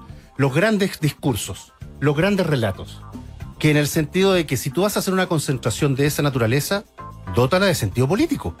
Que no sea solo un show más Artístico, cultural. Exacto, tiene que tener. Con mismos di- actores de siempre. Claro, una oratoria, un discurso, un sentido Mm. que movilice a la masa y que no sea solo eh, encontrarnos en un espacio público por, por una demanda en particular. Yo soy de la lógica de los discursos, de los hacia dónde, cuál es, hacia dónde estamos apuntando como sociedad. Claro, claro. Y eso lamentablemente se ha ido perdiendo en el tiempo. Max Quitral viene, el proceso comienza una vez más eh, y ahí hay hartas preguntas y hartas cosas que andan dando vuelta. Uno puede darle más crédito o no a algunas de ellas, ¿no? Por ejemplo, uno, ¿se debe hacer un plebiscito de entrada una vez más, toda vez que hay algunas personas que piensan que eh, esta, esta votación de, de alguna manera puede indicar algo más que la cantidad de gente que critica el texto, sino que puede haber gente que dice que ya no se necesita o que eh, fue un paso en falso, eh, que la salida política para la crisis fuera un cambio constitucional. Uno. Dos, hay personas que dicen que tiene que ser eh, una, una convención más pequeña, eh, con menos cantidad de personas, de manera que Más todo lo que se tramite sea más rápido, aparte de un tema de costo, se gastaron 18 mil millones de pesos en esto. parece que 38 y hay muchas personas que dicen que fue un, un farreo, digamos, de platas y todo eso. Y tres, eh, la composición del nuevo equipo. ¿Tú piensas que se le va a pasar la cuenta al mundo no experto para que esta vez tenga una participación en, la, en, el nuevo diseño, digamos? Es un argumento que han dado algunos parlamentarios, ¿ah? en términos de, incorporar en la discusión a algunos expertos. Yo no sé si, si, si el problema es de expertos o no, yo creo que es de sentido de realidad. Eh, Es decir, que la señora Juanita, don Luis se sientan representados en el proceso constitucional. Ese es el asunto. Porque si la señora Juanita don Luis no llegan a fin de mes y la constitución no está de alguna manera respondiendo a esa necesidad, por supuesto que, que- que se va a sentir distante del proceso. La educación, claro, hay un debate con respecto a la educación.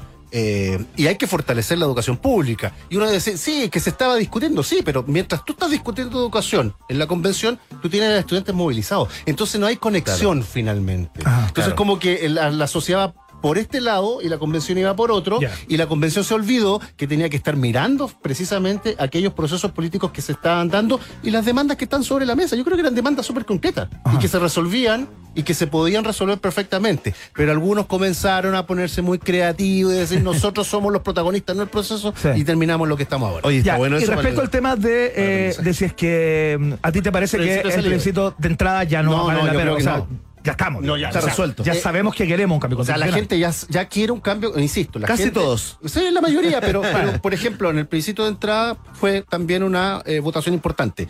La gente, insisto, eh, no le gustó el texto, quiere otro texto. Pero sí quiere mantener el proceso porque sabe que ahí está el destino de este país. Las campañas además son cada día, y lo voy a decir en términos eh, eh, juvenil, pero ochentero, ¿ah? Cada día más carnaza. Esto yo tengo la impresión, eh, Max, eh, que hay que acostumbrarse. Eh, ya esto es sin llorar, las campañas se ganan o se pierden y ahí, digamos, se podrá hacer un análisis de cuál, para mí la mejor campaña es la que gana. Y en este caso, con todo lo que traía la campaña del rechazo, al parecer lo hizo bastante mejor. Hay gente muy triste, Max, gente que está súper, de, digamos, que perdió la esperanza, que está desilusionada. ¿Tú crees, Max, que se perdió una oportunidad de hacer los cambios, esos cambios profundos que, que, la ciudadanía empujaba? ¿Tú crees que esta oportunidad simplemente se postergó? ¿O ya ha- hay algo, hay una flor ahí que murió, y que no va a nacer más? No, yo soy optimista en, ese sentido. Los problemas no se han resuelto. Insisto, el, el ciclo político y además sumémosle un ciclo económico que no nos acompaña Sí, para claro, nada. sí, claro. Y se viene peor. Y se viene peor. día, y sí. hace mucho rato que viene pasando. Chile eh, tiene niveles de crecimiento muy bajos, no es de ahora, es hace mucho rato. Que pues. mirar la cifra. De Eh, antes del estallido. sí, es es antes bueno, del estallido. Es bueno recordar Es eso que como ese- estábamos claro, hace, Sí, hace tres es que la memoria a veces se- pues. se nos es muy, muy corta. Pues. Hace mucho rato que estamos teniendo un problema económico en, en el sentido de eh, crecimiento particularmente. Y ahí, yo la crítica que hice públicamente en su momento los convencionales es que los recursos naturales tenían que quedar en manos del Estado. Tenían que quedar en manos del Estado. Lamentablemente ahí se arrear una oportunidad maravillosa. ¿Por qué? Porque ahí tú resuelves el financiamiento inmediatamente. ¿ya? Si uno mira otros procesos constitucionales, los recursos naturales son clave. Claro. Y nuestro, nuestra economía es una economía monoexportadora, no tenemos tecnología, no hemos desarrollado tecnología. Con recursos privatizados. Exacto, también, entonces claro. los recursos naturales eran una plataforma importante. ¿Por qué se dejó de lado? Bueno, los convencionales tendrán que dar explicaciones de por qué eso no lo incorporaron eh, como correspondía en la Constitución. La conversación con Max Quitral a esta hora de la tarde, académico de la UTEM, eh, que fue parte del debate también en estos últimos eh, meses eh, en el trabajo de la convención. Max, te, te queremos dar las gracias por haber estado en el día de hoy acá, por habernos ayudado de alguna manera a, encontrar los elementos claves de lo que vivimos ayer, que en algún minuto para, yo creo que para todos, fue bien sorprendente. Para ganadores y Para perdedores. ganadores y perdedores. sí. Nadie, nadie le achuntó, Oye. nadie lo vio venir, digamos. Oye, Nadie lo vio venir. Nadie lo vio Es más, venir. el, el- el- perdón, el comando de la prueba no lo vio venir. Y eso es brutal. ¿Viste Sí. cómo se ha, viste? Oye, si todo se ha vuelto ahora. Me da la impresión que los procesos son muy, muy cortos ahora. Sí, Como que estáis, sí. estáis triunfando. Mira, es que asistes, ponte tú. Hasta hace tan poco, la mujer número uno de Chile, la claro. más influyente, además eh, eh, siendo mamá al mismo tiempo. Imagínate el momento lindo de la vida y mira ahora cómo está, cómo está el asunto. Sí, cayó ahí también como con la ministra. Lo- le, le pasó a Rodrigo Peñailillo también. Aquí También. llegó empoderado. Sí, Mira, claro. Sí, pues. Oye, Max, eh, ¿sabes qué? Siento, mira, siento ese, ese sonido, Iván, que nos dice que alarma de panelista. Analista de panelista inestable de este programa. Alarma de panelista. va a empezar a generar como Un trabajo pro bono, ¿ah? Hay, hay una enzima que está dando vuelta en este estudio que, que indicaría que eh, podríamos tener más conversaciones con Max. Max, te queremos dar las gracias No, por esta por conversación. Sé que estás con muchas demandas, así que que te vaya muy, muy bien. Un abrazo, ah, muchas gracias por la invitación. Chao, querido. Un placer. Gracias, Max. Grande. Ya, eh, escuchamos a R.E.M. a esta hora. Esto se llama Losing My Religion, Ah. claro. Clasicazo, con mandolina y todo, ¿ah? Sacaron la mandolina acá los norteamericanos de R.E.M. Así nomás. Michael Stipe y su gente acá en la Rock and Pop. www.rockandpopcl.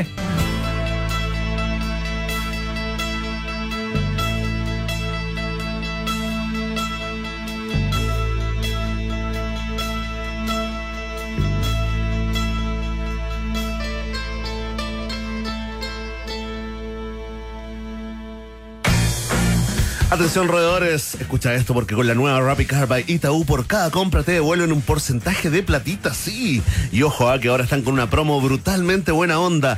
Porque si cargas benzina te regalan un 15% de cashback pagando con tu Rapid Car. Si escuchaste bien, un 15% de cashback. Pídela ahora mismo desde la app de Rapid. Rapid Car by Itaú es la tarjeta de crédito de un país generoso. Los programas de, posgrado de la Universidad San Sebastián cuentan con alternativas online, remotos, semipresencial y presenciales en diversas áreas del conocimiento. Más de 14.000 egresados y egresadas ya han optado por los posgrados de la Universidad San Sebastián. Conoce más en la www.postgrados.uss.cl. Vamos a hacer eh, Una pausa, pues. una pausa y a la vuelta vamos a estar recordando y compartiendo con ustedes, seguramente muchos de ustedes vieron algunas de las cosas que les vamos a presentar, pero esos momentos curiosos, hilarantes, ridículos, absurdos, virales que pudimos ver ayer durante la larga jornada de votación. Y por supuesto tenemos un viaje en el tiempo también. Queda mucha, queda mucha fiesta informativa. La pausa. Nos separamos por un instante y al regreso Iván Guerrero y Berna Núñez siguen repartiendo nacionalidades por gracia en un país generoso de rock and pop 94.1. Iván Guerrero y Berna Núñez siguen intentando hacer contacto con nuevas formas de vida inteligente. Continuamos explorando las maravillas de nuestro universo local a bordo de Un País Generoso, aquí en Rock and Pop 94.1. Hay horarios en los que solo puedo pensar en relajarme y disfrutar un delicioso Johnny Highball. Escucha esto, ¿ah? Una buena cantidad de hielo, 30% de Johnny Walker Black Label y 70% de Ginger Ale. Ah, será tu momento favorito del día. Johnny, Johnny Highball by Johnny Walker está en un país generoso que presenta el mini festival de audios del plebiscito de salida. Claro, seguramente ustedes pudieron ver todas estas cosas o muchas de ellas, si no, seguramente las vieron replicadas a través de las redes porque corrieron como un reguero de pólvora, ¿no? Se amplificaron. Muchas de ellas sí, queremos presentarles tres momentos eh, que creemos que tuvieron bastante brillo y forman parte de lo anecdótico también de, eh, de toda jornada como la de ayer, ¿no? El primer, mo- el, el primer instante tiene que ver con lo que ocurrió ayer en la, en la transmisión de Chilevisión, en la mañana, justamente, cuando en un lado, digamos, la pantalla siempre ven que se divide, ¿no? Y muestran distintos cuadros dependiendo de quién está votando, qué es lo que está pasando en distintos lugares. Entonces se generó un duplex que comentó la periodista Montserrat Álvarez entre el presidente Ricardo Lagos, que se acercaba a su mesa para votar, y justo se abre el momento en que aparece este dinosaurio clásico, este, como ya me- T-Rex. Lo odio, ya no soporto. Ya no es lo insoportable, no lo queremos ver más, pero el tipo estaba haciendo su este, este, este corpóreo, digamos, de dinosaurio, estaba haciendo la fila para votar. Esa gente que vota disfrazada. Entonces vea lo que ocurrió cuando Montserrat Álvarez con Ricardo Lagos en un lado y el dinosaurio en otro comenta la jugada. Mira. También queremos eh, contarle a la gente que ha llegado ya el primer dinosaurio Y ahí que está quiere entrando participar Lagos, en está entrando Lagos. Uy, aparte estaba medio joro- estaba como medio plebiscitarias, jorobado un poco, como mirando hacia efectivamente, abajo. Sí, mira, mira. Este dinosaurio muy particular, ¿ah?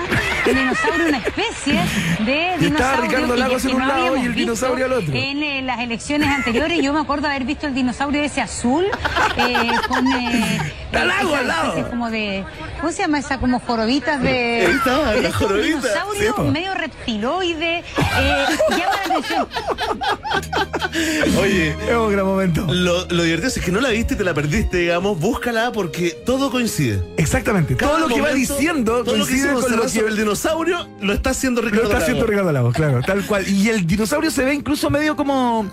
No es muy pro.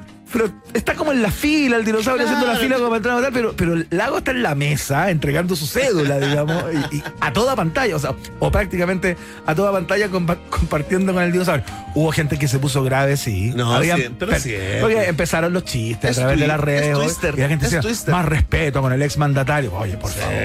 Un, ¿cómo se le decía? Un estadista. Está bien, pero. Un es estadista. Oye, también tenemos eh, otro momento que quedará para, para la historia. Recibió muchas críticas. Eh, estamos hablando de Irina Caramanos, quien fue con su pololo a votar a la región eh, de Magallanes. Su pololo, el presidente. Sí, se trajeron una boletita también desde allá, pero ojo porque acá le tenemos explicación de lo que nosotros creemos que quizá quiso decir la institución llamada Irina Caramanos. Mira, ponle play. Plataforma Copano.news. Así votó Irina Caramanos. ¿Qué dijo? Escuchémosla. Declaraciones. A ver, a ver, a ver. Eh, como también muy emocionada. Así que además de todo, es la primera vez que las mujeres podemos votar en un plebiscito eh, nacional, así que Se suma a eso, como decía la ministra Orellana, eh, nuestro... ¿Qué, ¿De qué está hablando? Ya, esta es una transmisión de, eh, digamos, este audio está levantado de una transmisión de Twitch de Nicolás Copano, que tiene un canal en el que, en el que hace una transmisión, en que transmite permanentemente, digamos, y estaba día corrido comentando esto, y ellos levantan esta declaración de. eh, Por supuesto, el que está atento al error. ¿Qué pasó con el, con el tuitero, tuitera que está atento al error? Se regocijaba como chancho en Ah, charco. Se equivocó, primera vez. No, mira, yo creo, y aquí es lo que vamos a hacer, digamos, eh, eh, la, la, la Ah, lectura, digamos primero que las mujeres ya votaron en el plebiscito No, del sí, 80, sí. 88 Pero y varios más después. Fue Hasta- víctima, fue víctima de los nervios, yo creo, Ir- Irina Calamaros, porque justamente fue un 4 de septiembre, ¿ya? Pero hace 70 años, del año 1952, y era el aniversario que se cumplía ayer. Fue el, el año en que, el día en que las mujeres chilenas tuvieron por primera vez el derecho de ejercer el voto. Ah, mira. Entonces es yo creo, me, me da la Ah, impresión que sí, quiso, claro. quiso hacer referencia Sin como duda. Un día como hoy las mujeres pudimos votar por primera vez. Ahora, Y dijo, es la primera vez que las mujeres votan en un plebiscito. lo estoy explicando mucho mejor que, que la primera dama, digamos, o la, o la ex eh, primera dama, Pero, pero, es muy probable que haya sido eso, tiene razón. quiso decir. Sí, sin duda. subsección y le mandamos un saludo, por supuesto, a su pololo también. Mira, vamos con el último que tiene que ver con.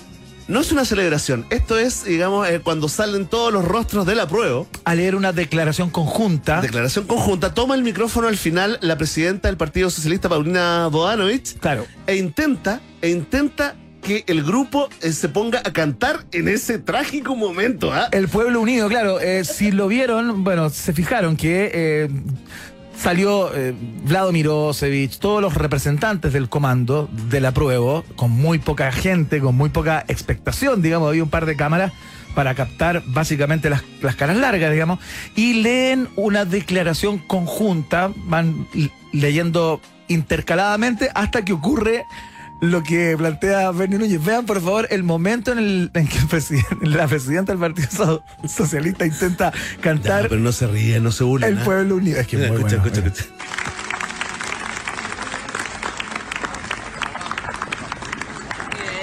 cantar, el pueblo va a triunfar. Cantemos.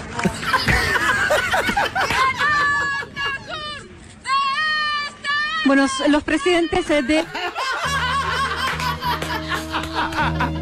Qué lindo momento. Oye, lindo momento. Oye, Oye, pero es que ¿A es, no la foto de la, ¿A quién no es la foto de la desazón, de la desilusión, Ahora, ¿qué de la frustración. Está todo contenido en ese momento. ¿Qué pasó después de- Oye, ya pues Ya, cantemos, po. nadie cantó, pero ¿qué pasó después? Se metió como. No, sale, no, es que está, Otra cantante, tomado, no, está tomado de un contacto de prensa. Entonces sale la reportera a, a- seguir. No, pero hay alguien que, mira, mira, ponlo, Emi. Sí, hay alguien que hay canta. alguien que agarra como, como un canto muy, muy difícil de, de entender. Mira, ponle, ponle. ponle. A ver, escuchémoslo o no, escuchémoslo o no.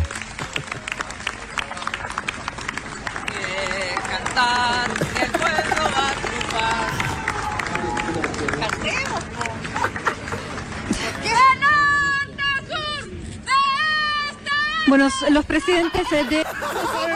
No sabemos, no sabemos qué canción es esa. No sabemos cuál es esa. Oye, fantástico. Eh, agradecemos, por supuesto, a todos los protagonistas eh, de estos momentos que quedarán para siempre gracias a la tecnología y esta locura llamada Internet. Ahora sí, lo que tú estabas esperando porque eres fanático, fanático de la cultura pop y los viajes en el tiempo. El piloto guerrero toma el timón de nuestro DeLorean musical y viajamos. Estimados pasajeros, pónganse cómodos y prepárense para el despegue. Llegó el momento de subirte al DeLorean de la 94.1 y viajar por la historia de nuestra cultura pop. Es el viaje en el tiempo en un país generoso de la rock and pop. Primera estación.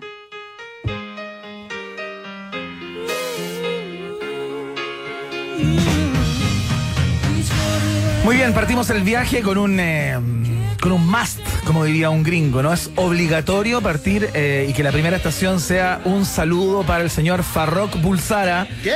Nacido en Stone Town, Zanzíbar, un 5 de septiembre del año 1946. Si yo le digo eso, de repente usted dice, ¿y por qué ponen a Freddie Mercury atrás o a Queen para Claro hablar del señor que- Farrokh Bulsara? Porque ese es el nombre de Freddie Mercury. Sí, pues. Nacido en Zanzíbar, descendiente de padres indios, eh, que está de cumpleaños un día como hoy, estaría cumpliendo, ¿cuántos años? 1946, 76 años. 76 años, sí.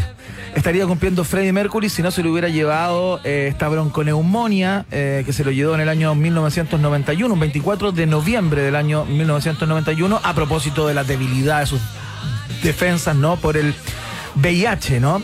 Estamos hablando de quien ha sido calificado como el mejor cantante de rock de la historia. Estamos hablando de una persona cuya voz ha sido estudiada por científicos. Ahí, para muestra, un botón. Botón.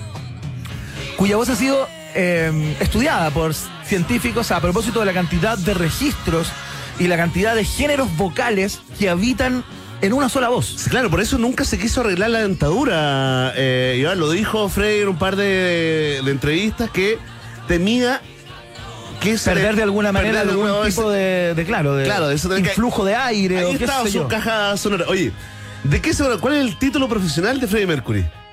Diseñador, ¿no? Diseñador gráfico. Claro, de diseñador, hecho, él diseñó el logo de Queen. Claro. Que, que- que está, digamos, vigente hasta ahora. Y te, te tengo otra curiosidad. ¿De qué trabajó otro trabajo que tuvo antes de ser estrella de rock?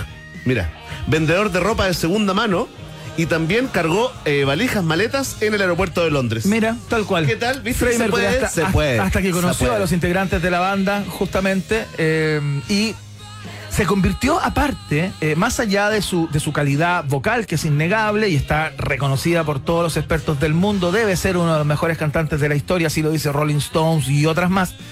Un tremendo compositor. Tú sabes que Freddie Mercury escribió gran parte de los éxitos de, de, de Queen, como por ejemplo, Rhapsodia Bohemia, Somebody to Love que estamos escuchando, We Are the Champions, Don't Stop Me Now, Crazy Little Thing Called Love, It's a Hard Laugh, Innuendo. O sea, gran parte de. Si tú tomas un disco de Greatest Hits o de grandes éxitos de, Fre- de, de Queen, el 70 o el 80% son composiciones de Freddie Mercury. O sea, no tan solo un cantante eximio, eh, un tipo que se paraba frente al, escenario, digamos, y hacía su show personal, porque es un frontman también eh, absolutamente carismático eh, y sorprendente. le dio el carácter a la banda, sin lugar a dudas. Sino que también un compositor de fuste, un tipo que llegaba, digamos, con las canciones tocadas en el piano, sacadas en el piano, se las presentaba a la banda. Pudimos verlo en la última película, ¿no? En la biopic. Eh, que el tipo componía prácticamente todo, llegaba a las canciones y Brian May decía, es una genialidad. O sea, Claro, hay que, hay un que genio reconociéndole a, un- a otro genio, digamos. Oye, nos preguntaban la temperatura en Zanzíbar, eh, Iván Guerrero, allá en, eh, en Tanzania. 23 grados en este momento 23 en, Tanzania. Muy bien para todos los que eh, preguntaban. Para que queden absolutamente claros. Bueno, ¿qué más se puede plantear sobre Freddie Mercury? ¿Dónde están sus, eh, sus restos? Hay un misterio ahí, Iván Guerrero, porque eh, el secreto, digamos, eh, eh, tiene que ver con evitar profanaciones. Nunca Sí, claro. se ha publicado para que los fanáticos no vayan, ¿no? Pero la leyenda urbana dice que la mujer de su vida, Mary Austin, Sí, que fue su amiga histórica, sí, de la cual estuve enamorado Aparece también en la algún momento. esparció sus cenizas en el lago Le Mans, en Suiza. Lo cierto es que la gente que le rinde tributo eh, lo hace en su última casa, ahí en Garden Lodge, eh, un barrio en el suroeste de Londres, donde están seguros, están seguros que están enterrados sus restos y no le creen, digamos, a Mary Austin que los lanzó es a ese, lago, a ese lago en Suiza. Bueno, con el gran Freddie Mercury iniciamos el viaje en el tiempo del día de hoy, así que vamos rápidamente a la segunda estación. Próxima estación.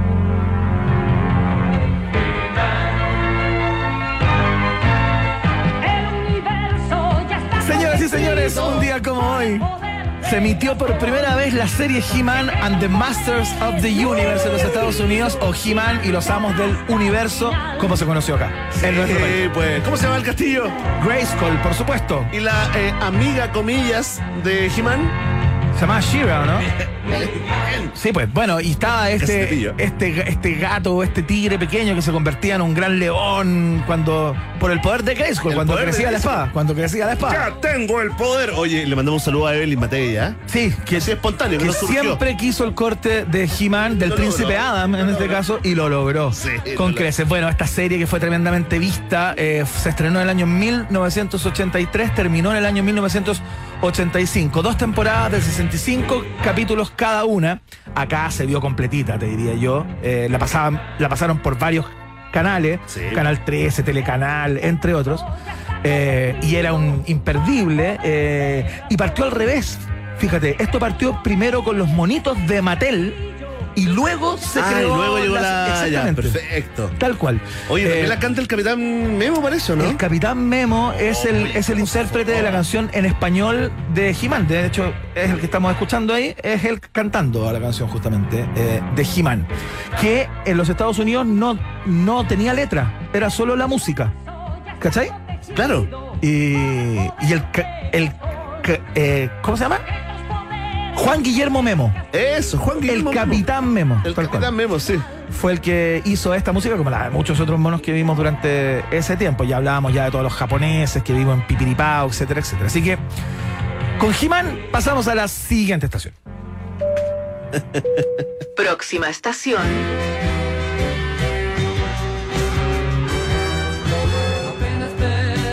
Oh, pensé que era Alberto Plaza. Estamos escuchando a Sui Generis porque un día como hoy ocurrió uno de los fenómenos eh, musicales más importantes de la cultura rockera en Argentina. Un día como hoy del año 1975, Sui Generis se despide de los escenarios con dos conciertos en el Luna Park que metieron a más de 30.000 personas en el teatro. Qué buen Fue tan el fenómeno que tuvieron que hacerse dos conciertos el mismo día porque la gente que no había podido entrar al primer concierto clamaba Amenazó con por entrar. No, no, no, había gente agolpada en las puertas que no permitía no escuchar a el adiós de Sui Generis. Digamos que esto. eh, ¿Qué año fue esto? el año 1975 se despidió esta, esta banda con estos dos conciertos, ya como cansados de la fama, cansados de la gloria, estaban como eh, absolutamente sobrepasados, es lo que ellos cuentan, ¿no? Que esta banda se acaba por hartazgo, no entre ellos, porque siguieron siendo amigos mucho tiempo después, hasta el día de hoy, sino que eh, era tan el fenómeno cultural de su generis en Argentina que ya no podían con sus vidas. Fue muy pesado. Fue muy pesado.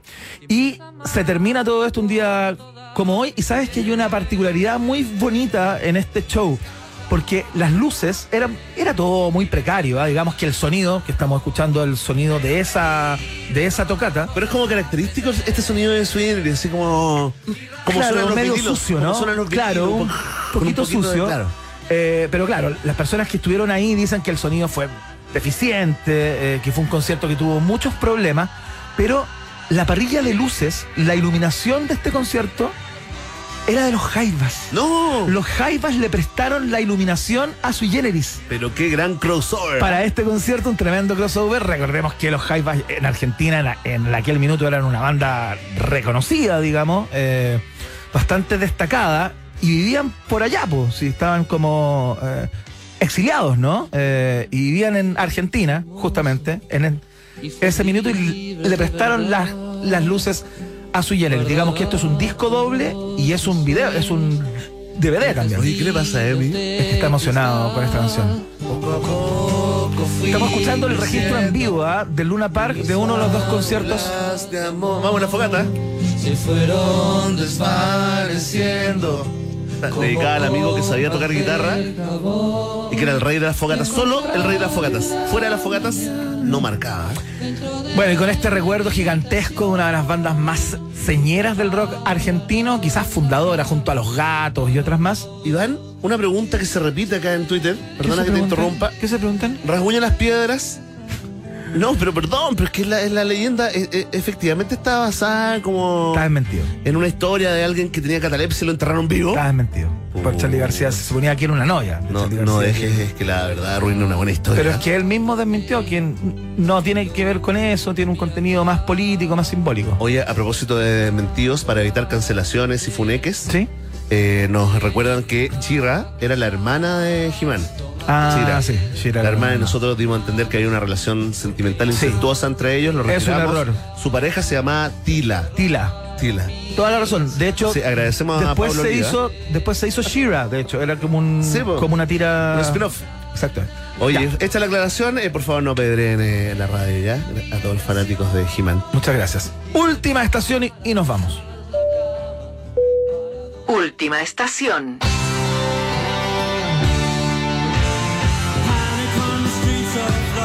Estamos escuchando el registro en vivo de Ask, que es uno de los temas eh, que aparece en el disco eh, Rank, que salió un día como hoy, en el año 1988. Digamos que estas canciones ya estaban en discos anteriores de los Smiths. De hecho, este disco sale ya luego de que la banda se había separado hace algún tiempo.